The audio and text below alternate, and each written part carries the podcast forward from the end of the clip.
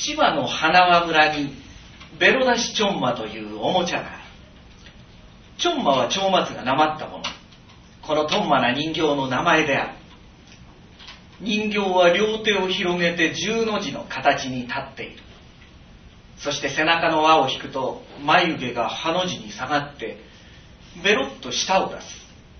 見れば誰でも思わず吹き出さずにはいられない。長松はもう12であんちゃんだから妹の面倒を見てやらなくちゃならない。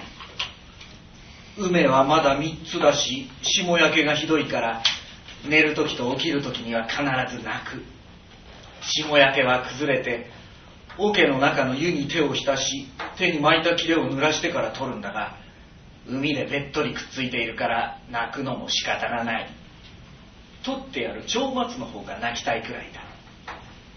けれどもこの頃は父ちゃんも母ちゃんも忙しそうなので梅の面倒を見てやるのは長松しかいない。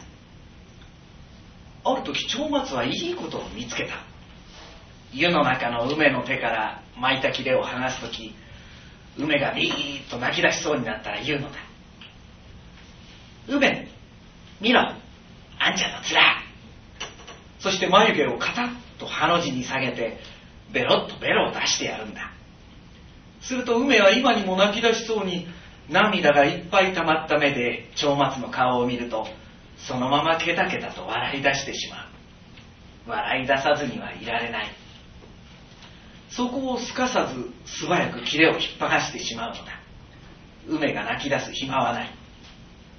それでも海がたくさん出てあんまり痛い時には梅はポロポロっと涙を頬にこぼした。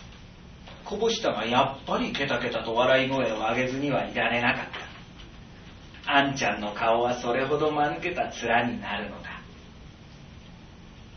梅の手をよく湯でぬくめてから油薬を塗って新しい切れで巻いてやると梅は楽になるのか床へ入ってすぐすやすやと眠る。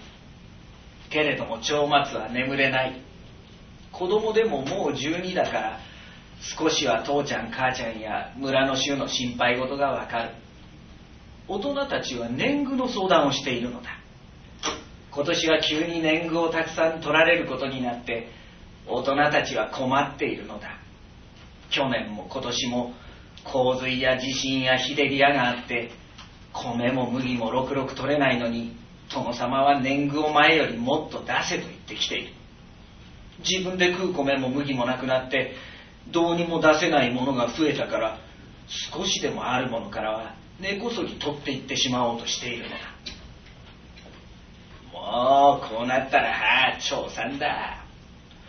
いっそ打ち壊しでもやっか？控訴するか？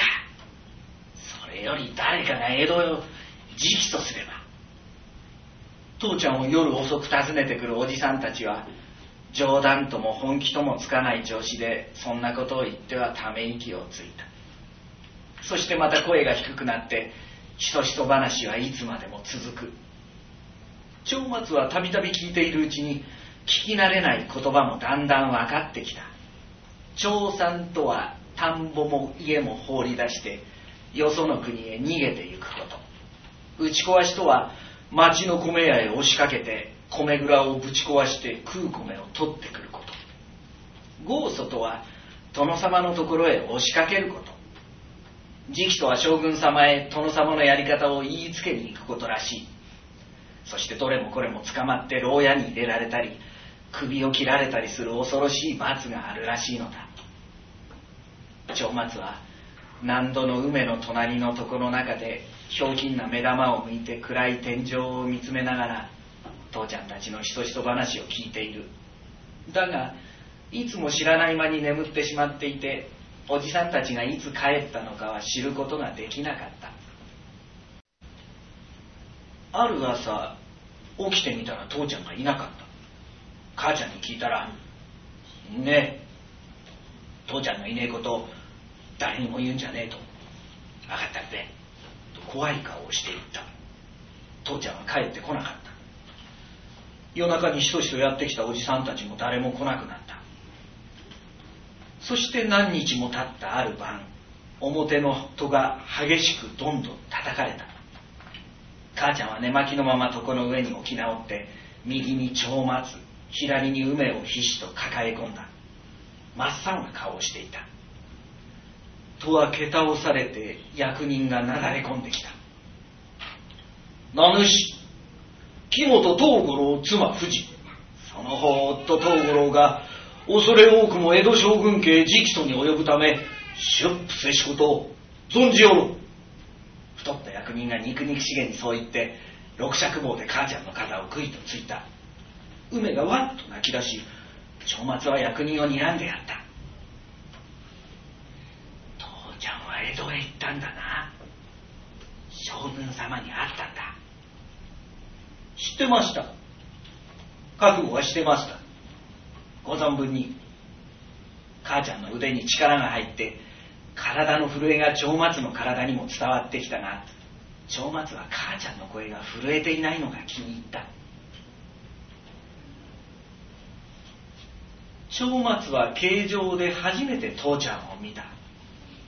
父ちゃんは長松たちと同じように白い着物を着せられてもう高い貼り付け柱に縛られていた。父ちゃん！と長松が叫ぶとひげぼうぼうの顔の父ちゃんが高いところでニコッと笑った。とっても優しい目だった。竹洗いの外にぎっしり詰めかけた村人たちの念仏の声が一層高まった。母ちゃんも長松もそれからたった三つの梅までが次々に引き回しの裸馬の背中から下ろされると次々に十字の貼り付け柱に押し上げられて両手両足を縛り上げられた。